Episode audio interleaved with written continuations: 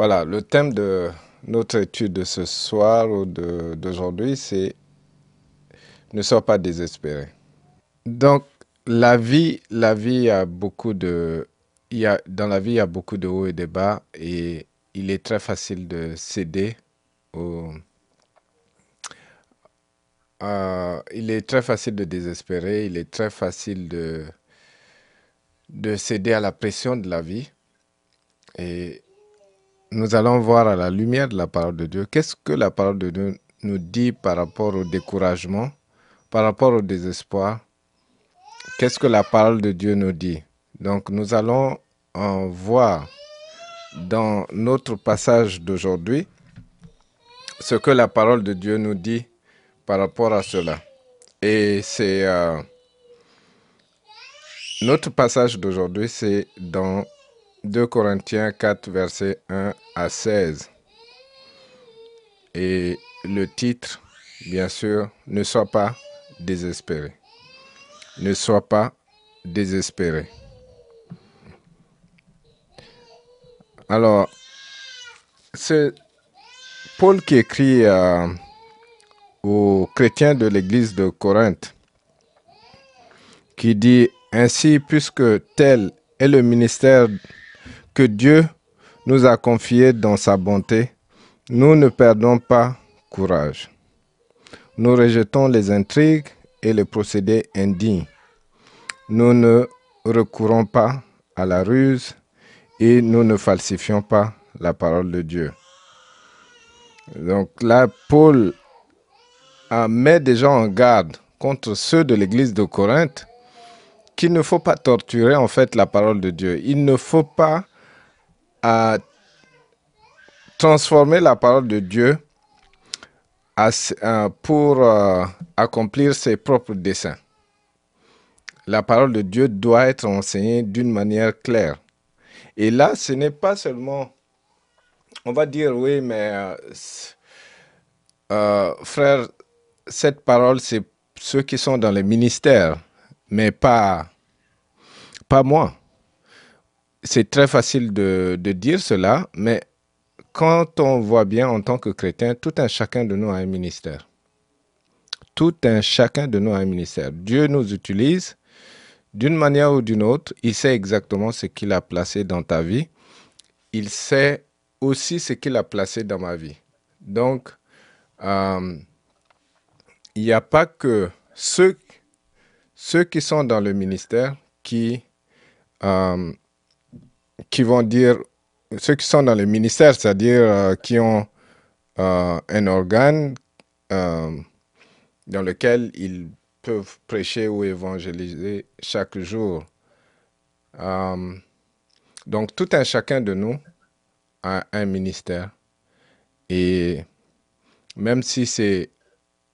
Donc tout un chacun de nous a un ministère, même si c'est enseigné dans sa commencer à enseigner dans sa propre famille, c'est un ministère déjà. Et ensuite, il y a le voisin, il y a les collègues de, de travail, il y a quelqu'un dans le supermarché, ainsi de suite. C'est un ministère. Donc, on ne peut pas se dire qu'on est chrétien si, si on ne si on, a, on ne met pas euh, en exergue le, le don que Dieu a placé en nous. Parce que ce don, c'est pas, ces talents, c'est pas pour aller cacher dans le trou comme euh, cette parabole de, de, de talents. C'est pour mettre au service de Dieu. Donc, cette parole s'adresse à tout un chacun de nous. Maintenant, concernant le volet de l'enseignement, Paul met en garde qu'il ne faut pas utiliser la parole de Dieu à des fins personnelles. Donc nous devons prêcher la vérité, euh, que, la vérité n'en déplaise à, à certaines personnes ou pas. Donc tu dois annoncer la parole de Dieu, même quand ça ne t'arrange pas. Il faut il faut donc rester vigilant pour ne pas dévier parce que c'est très facile de chercher à plaire au public, de chercher à plaire aux gens et d'oublier ce que Dieu nous recommande. On veut se faire accepter. Et on voit de nos jours, que ce soit les femmes, des hommes de Dieu, qui prêchent le message que les gens veulent entendre. Mais on oublie qu'on est au service de Dieu et c'est lui qui nous euh, autorise à enseigner sur tel ou tel, tel sujet. Donc il faut être à son écoute pour apporter la parole de Dieu à ses enfants. Il ne faut pas juste chercher à tirer la couverture de, de son côté. Par exemple, une, euh, il y a une fille qui, euh, qui m'a qui a fait appel au ministère et qui, qui emploie beaucoup d'attaques. Beaucoup, beaucoup d'attaques. Et euh, elle me racontait ce, ce qu'elle vivait. Et ce n'est pas une situation plaisante. Mais euh, je lui ai posé la question. Est-ce que tu vis dans la fornication? Elle me dit oui, elle a un copain avec qui euh, euh, il se voit régulièrement. Et donc, ce, bon, que c'est quelqu'un de bien. Elle a commencé à vanter le, euh, le caractère de, de, son copain, je dis, c'est pas ça l'objet. Euh, parce que quand on vit dans la fornication, il faut se dire qu'on on va déjà euh, à l'encontre de la volonté de Dieu ou de la loi de Dieu. Alors, c'est difficile de chercher à ce que Dieu te délivre de ta situation, alors qu'il y a une porte que tu ouvres grandement. Donc, je lui ai dit, en tout cas, ma soeur, tu dois faire euh, vraiment le choix où tu régularises ta situation, c'est-à-dire euh, faire les choses dans les normes, ou bien tu, euh, tu continues à faire face à, aux démons qui t'oppressent.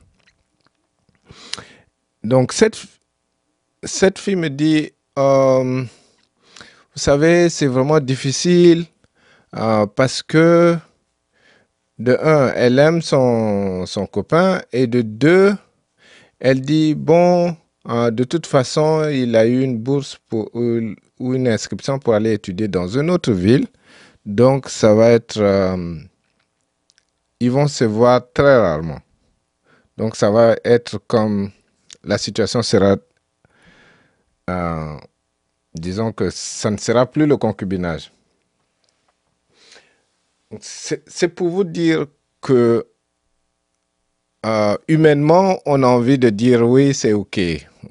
D'accord? Mais c'est pas ce que Dieu dit. J'avais. J'étais tenté de, de dire des choses que cette fille pourrait entendre et euh, faire table rase et prier pour elle. Mais euh, si je le fais, je désobéis à Dieu et je ne transmets pas fidèlement la parole qui condamne la fornication.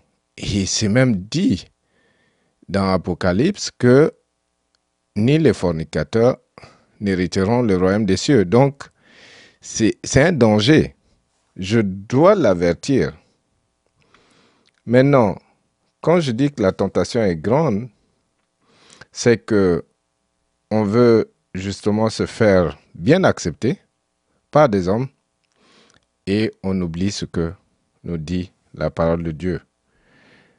Et Paul nous dit que cette parole doit être enseignée clairement. Il n'y a pas d'intrigue.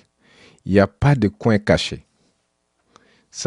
La lumière doit jaillir sur la parole qu'on enseigne. Tout comme toi, tu as eu à faire face à certaines situations où la personne se dit, je suis chrétien, mais euh, je touche aux fétiches parce que ce sont mes traditions. ou c'est normal chez nous. Euh, non, c'est Dieu n'interdit pas cela. Ils vont, ils vont donner beaucoup de raisons pour te dire que c'est normal.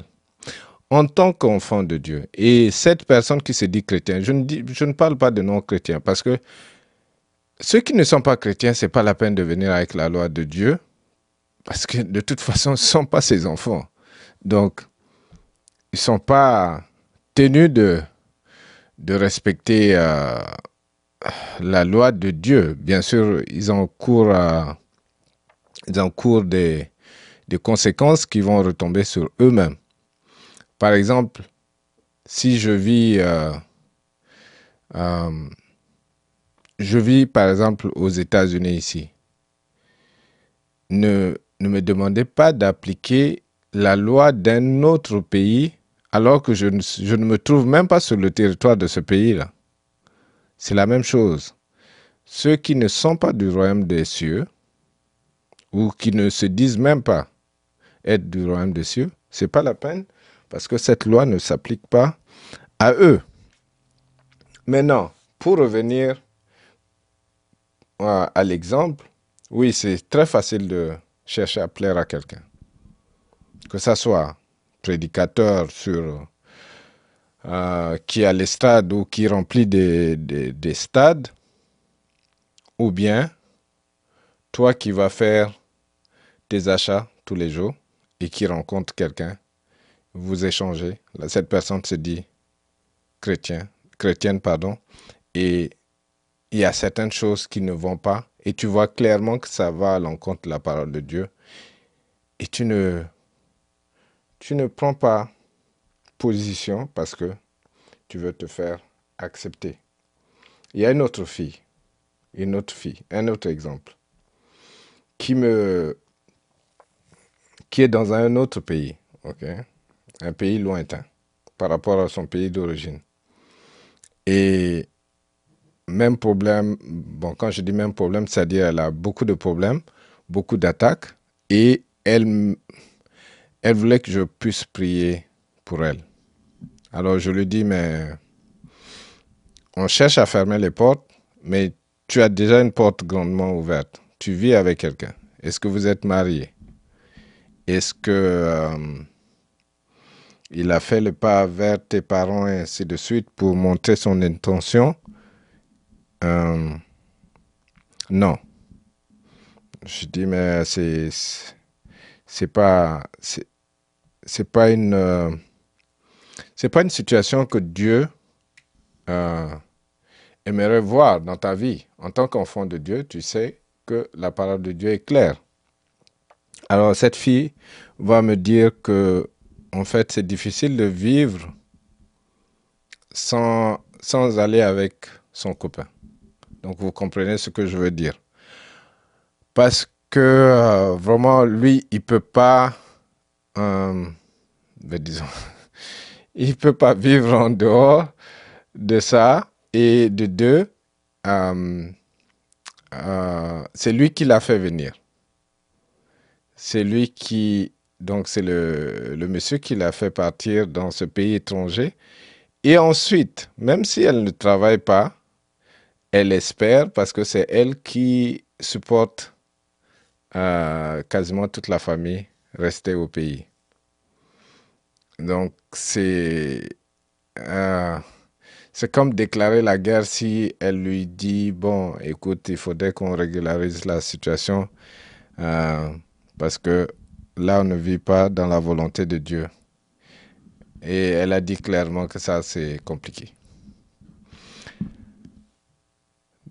Donc ça, c'est juste des scénarios qui, qui, montrent que, en tant qu'enfant de Dieu, quand on, on interagit avec les autres, c'est très facile de tordre un peu la parole de Dieu, ou tordre même beaucoup, pour euh, embellir son image ou pour se faire accepter. Et humainement, on peut comprendre certaines situations, mais la parole de Dieu est claire là-dessus. Tu vis à quelqu'un qui, qui ne se décide pas à te prendre en mariage Et c'est parce que tu vois le côté économique, tu vois les avantages, et euh, finalement, tu préfères désobéir à Dieu pour plaire aux hommes. Et il faut choisir. Si tu veux que Dieu intervienne dans ton cas, ben voilà. Par exemple, dans une église où, là, c'est très facile. Si, euh, bon, c'est quelqu'un qui, euh, c'est un citoyen lambda euh, et qui, qui n'apporte pas des grosses contributions financières dans l'église, là, on peut appliquer facilement la loi. Mais imaginez que c'est quelqu'un qui contribue énormément et que l'homme ou la femme de Dieu est au courant de la contribution. Est-ce que tu vas reprendre cette personne malgré sa contribution qui est énorme ou bien tu vas fermer les yeux là-dessus et tu te dis, hmm, c'est grâce à telle ou telle personne qu'on arrive à joindre le deux bouts. Donc, faut fermer les yeux. Ça, c'est ce qui est condamné clairement dans ce passage. Donc, il n'y a pas de zone d'ombre dans la parole de Dieu. Si, et la suite, vous pouvez voir, s'il y a des zones d'ombre, c'est parce qu'ils sont déjà, ce sont les païens qui ne comprennent pas, ce sont les non-croyants qui ne comprennent pas, qui, sont déjà aveuglés par l'ennemi. Donc, vous avez pu prêcher à des parents, à des amis, des collègues, des gens qui sont autour de vous, et puis vous remarquez que finalement, ils ne voient même pas la même chose que, que toi ou euh, que vous. Et c'est normal parce qu'ils sont déjà aveuglés par l'ennemi. L'ennemi a fermé leurs yeux. Et ils trouvent plutôt que ce que toi tu annonces, c'est de la folie. Parce qu'ils ne comprennent pas. Leur leurs yeux sont complètement fermés. Et c'est difficile d'annoncer l'évangile à ce genre de personnes parce que l'ennemi les tient.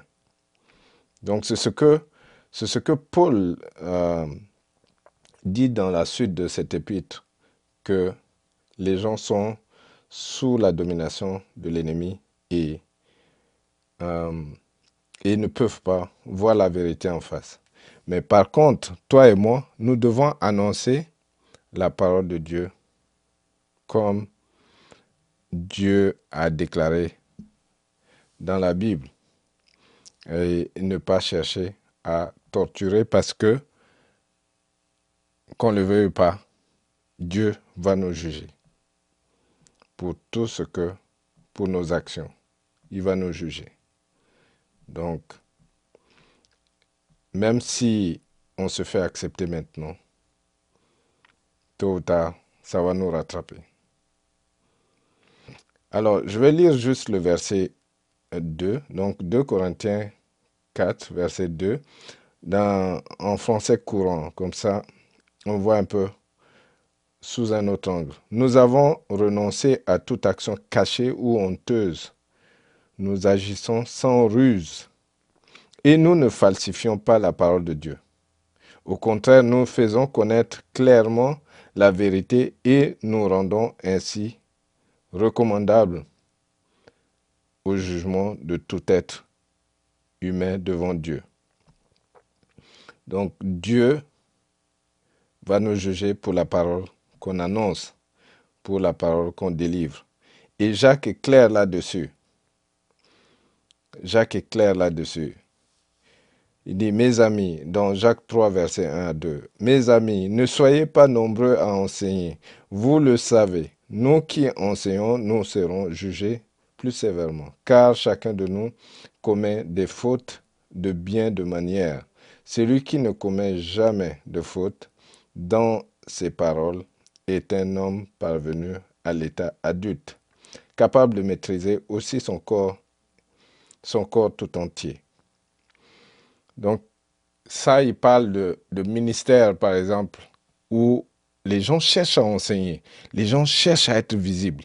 On cherche tout de suite à ce que on soit reconnu, connu de tous.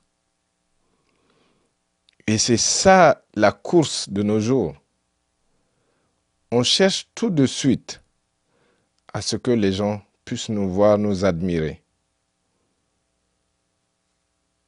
Mais si on n'est pas mandaté par Dieu pour enseigner, je parle là de ministère qui, qui fonctionne en tant qu'organe, ok, euh, où il y a quelqu'un qui à la tête d'une structure. Je ne parle pas de ministère personnel que j'avais expliqué plus tôt. Donc Paul dit que les choses doivent se passer clairement, qu'il ne doit pas y avoir des choses cachées. Ça, c'est ça, c'est ce que nous avons vu. Et il y a beaucoup de gens qui torturent la vérité.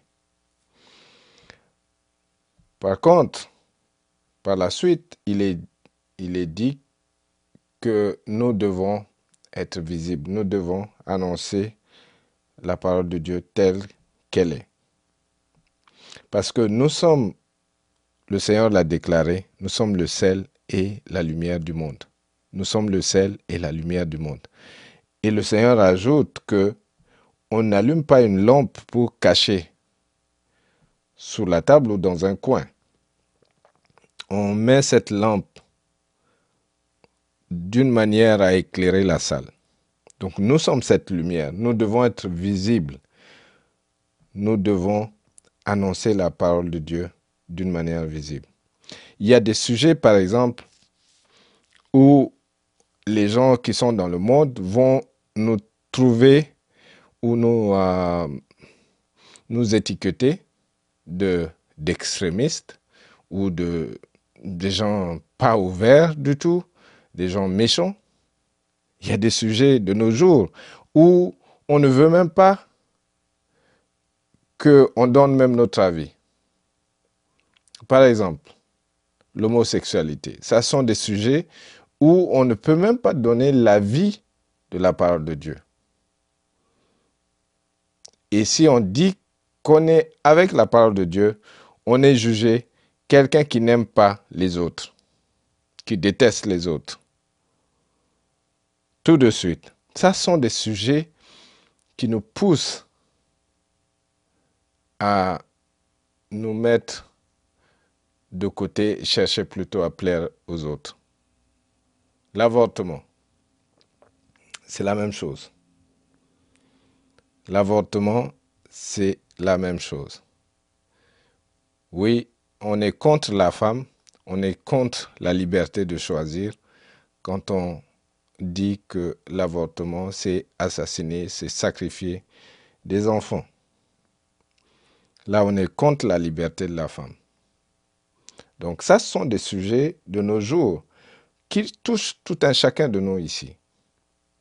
Il y a la définition du mariage entre un homme et une femme. Non, le mariage, c'est à la personne de choisir. Quelle forme de mariage Est-ce que c'est mariage même sexe ou mariage hétérosexuel? Et on veut redéfinir forcément ces termes. Et quand on n'est pas d'accord, on est, on est étiqueté tout de suite. Si bien qu'il y a la pression qui monte et on a tendance à vouloir plutôt plaire aux hommes. Donc Paul nous dit clairement qu'il faut que nous puissions prendre position. Maintenant, concernant le, désespoir, parce qu'il est avec toute cette pression, avec tout ce qu'on vit, avec les attaques, il est très facile de désespérer.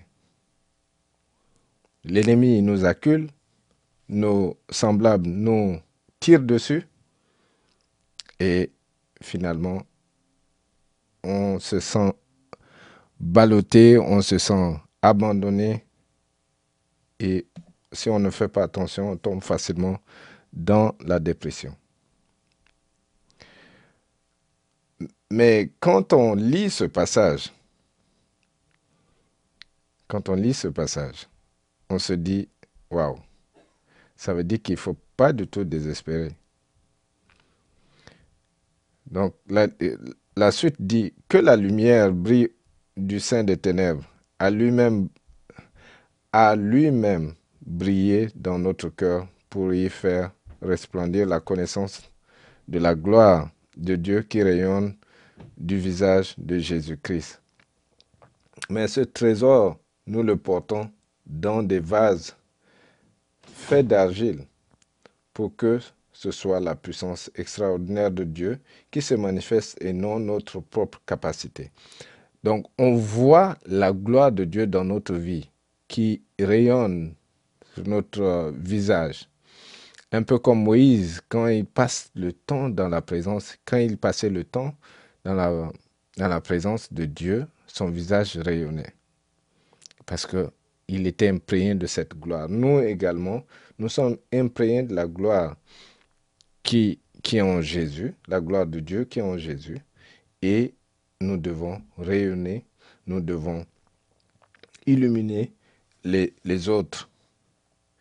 Parce que quand bien même nous sommes fragiles, nous avons plein de raisons. Euh, je suis une femme, je suis très jeune, je suis abandonné, je suis euh, pas connu, ainsi de suite. On a toutes ces raisons pour être dans notre coin. Mais la parole de Dieu nous dit que cette gloire euh, transcende également notre vie. Donc nous devons prendre position, avoir ce courage d'annoncer la parole de Dieu. Maintenant, la suite. Ainsi, nous sommes accablés par toutes sortes de détresse et cependant jamais écrasés. J'aime bien cette partie parce que euh, quand on se sent vraiment attaqué, on se dit, waouh, est-ce que je veux voir un autre jour? Il y a des moments où on est sérieusement attaqué on a du mal à respirer. On, se dit, waouh, peut-être qu'il me reste quelques heures à vivre. Donc, on est accablé par toutes sortes de détresse, mais cependant, jamais écrasé.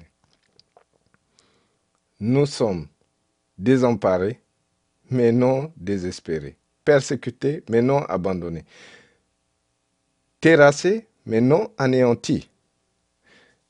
Donc, ma soeur, mon frère, le jour où tu te sens vraiment désemparé, attaqué de toutes parts, de tous côtés, pense à ce passage. Que malgré ce que l'ennemi fait, tu n'es pas écrasé. Au contraire, Dieu t'a donné la puissance et le pouvoir de marcher sur les serpents et les scorpions et sur toute la puissance de l'ennemi. Donc même si tu te sens ballotté, en détresse, non, tu n'es jamais écrasé. Même, même si tu te sens désemparé, tu ne sais même plus où te tourner. Tu ne désespères pas, tu ne peux pas, tu ne peux pas céder au désespoir parce que tu sais sur qui tu comptes. C'est lui qui te donne l'espoir de vivre. C'est lui qui a la clé de ta vie entre ses mains. C'est lui qui, t'a dit, je ne vais jamais t'abandonner. Je ne veux pas te laisser. Même si tu traverses les eaux troubles, même si tu traverses le feu, je suis avec toi. C'est ce Dieu que tu sers. C'est ce Dieu que je sers et tu es son fils, tu es sa fille, il a dit qu'il ne peut pas t'abandonner. Donc, même si tu te sens euh, complètement accablé, ne désespère pas. Il y a des moments où tu te dis, je n'ai même plus la force de prier parce que tu es persécuté, tu es incompris de tous, faussement accusé. Mais tu tiens le cap parce que ton Dieu n'a pas dit son dernier mot. Il dit oui, nous portons toujours et en tout lieu dans notre corps la, la mort de Jésus, afin que la vie de Jésus soit, elle aussi, rendue manifeste par notre corps. C'est-à-dire partout où tu vas, ta personne disparaît. Et c'est Jésus qui se manifeste en toi. C'est Jésus qu'on voit. C'est Jésus, c'est l'image de Jésus qu'on doit voir en toi. Donc quand tu, as cette, tu as, tu as cet objectif, euh, finalement, la vie devient, ne devient plus un fardeau pour toi. Parce que ce n'est pas toi qui dirige les choses. C'est le Maître. C'est le Seigneur Jésus qui dirige. Donc tu dois lui faire confiance. Même quand tu ne vois même pas comment tu vas te retrouver le lendemain. C'est pour cette raison que nous avons écouté cette, euh, cette chanson au début qui dit que hier c'est passé et demain ne t'appartient pas. Donc un jour à la fois. Il faut vivre un jour à la fois. Et quand on vit de cette manière, c'est difficile de, de céder au désespoir. C'est difficile. Parce que demain, ça ne t'appartient pas. Tu laisses entre les mains du Seigneur. Il y a des moments où tu ne sais pas comment tu vas payer ta facture. Mais tu laisses entre les mains du Seigneur. Je ne dis pas que tu ne vas pas chercher des, solutions, tu vas pas. Mais c'est l'inquiétude qui vient avec. La palpitation qui vient avec. Ne cède pas au désespoir. Ne sois pas désespéré. Même si tu te sens ballotté. Même si tu te sens euh, complètement désemparé. Persécuté de tous. Abandonné euh, par d'autres personnes. Tu n'es pas abandonné par ton maître. Il dit oui, nous portons toujours et en tout lieu dans notre corps la mort de Jésus-Christ. Voilà. C'est ça, c'est ça qu'on doit voir. On doit voir que toi tu as disparu avec Christ et tu es ressuscité avec lui et finalement ta personne ne vit plus. C'est Christ qui vit en toi comme Paul l'a déclaré. Et aussi,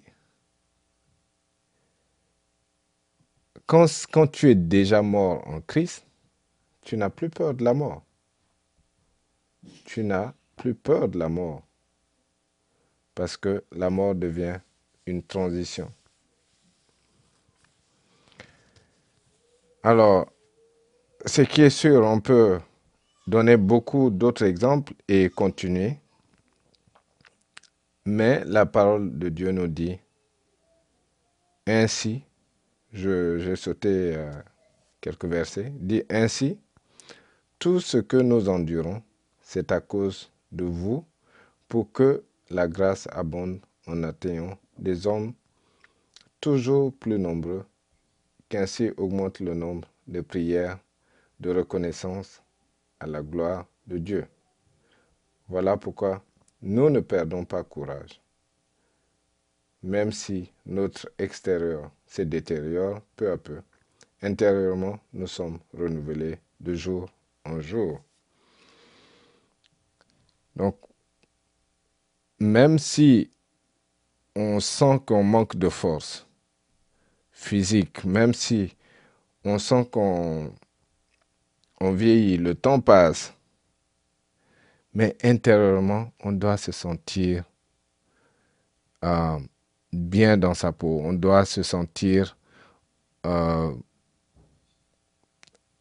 on doit sentir la croissance dans notre vie. La croissance dans l'intimité avec Dieu, dans la croissance spirituelle. Donc c'est sur les choses spirituelles que nous devons fixer les yeux et non sur les choses physiques. Donc ma soeur, mon frère, ne désespère pas. Malgré tout ce que l'ennemi te balance à la face, malgré les situations, c'est peut-être très facile de dire ne désespère pas. C'est peut-être euh, très simpliste de dire ça, mais nous devons nous préparer à des attaques de l'ennemi. Parce que l'ennemi n'est pas content qu'on soit déjà en vie. L'ennemi, et encore moins quand on va vers les autres, quand, quand on veut dépeupler le royaume des ténèbres pour les amener euh, vers la lumière. Donc il y a plein de choses que l'ennemi va mettre sur notre passage pour, nous euh, faire reculer. Comme Job a été attaqué de plein fouet et il n'a pas, il n'a pas maudit Dieu, il n'a pas renié Dieu. Pourtant, Job avait tout pour désespérer. Il y a même ses amis ou sa femme qui lui dit non, maudit Dieu et tu meurs, c'est mieux. Mais Job n'a pas renié Dieu. Malgré les épreuves, il a tenu bon. Et finalement, Dieu l'a restauré. Donc c'est difficile quelquefois de traverser certaines situations, mais rappelons-nous, nous, nous servons un Dieu fidèle qui te dit, ne désespère pas. Je suis avec toi. Ne promène pas de regard inquiet, car je suis là. Ça, c'est Isaïe 41, verset 10, mais j'ai paraphrasé. Pour ceux qui voudraient euh, lire ça plus tard. Alors, ne promène pas ce regard inquiet. Compte sur ton, sur ton Dieu qui te promet qu'il ne va pas t'abandonner. Reçois cela au nom de Jésus. Amen.